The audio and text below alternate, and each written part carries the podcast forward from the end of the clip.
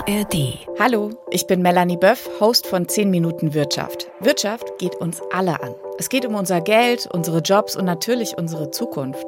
Wenn ihr die wichtigsten Themen auch verstehen wollt, dann hört jetzt rein. In zehn Minuten erfahrt ihr, warum ihr beim Shoppen mit Ratenkrediten aufpassen sollt.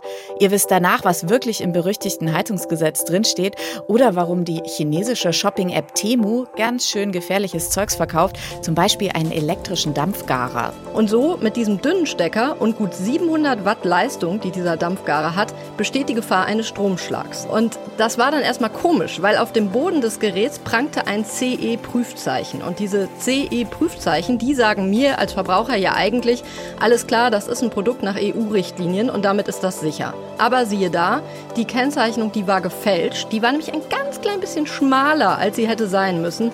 Die FachjournalistInnen der Wirtschaftsredaktion von NDR Info schauen auf die Details. Montag bis Freitag jeden Tag neu.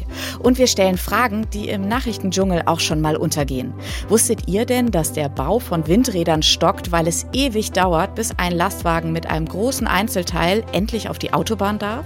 Ein Beispiel der norddeutsche Hersteller von Windkraftanlagen Enercon, der spricht von mehr als 20.000 Genehmigungsverfahren, die derzeit offen sind. Und damit man weiß, okay, wie viel ist das, um ein Windrad transportieren zu können, braucht man so im Durchschnitt rund 60 Genehmigungen. Alles über Temu, die Schuldenbremse oder Windräder und Balkonkraftwerke.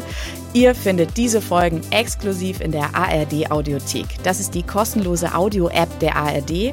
Und was demnächst noch wichtig wird, gibt es in Kürze auch hier in 10 Minuten Wirtschaft.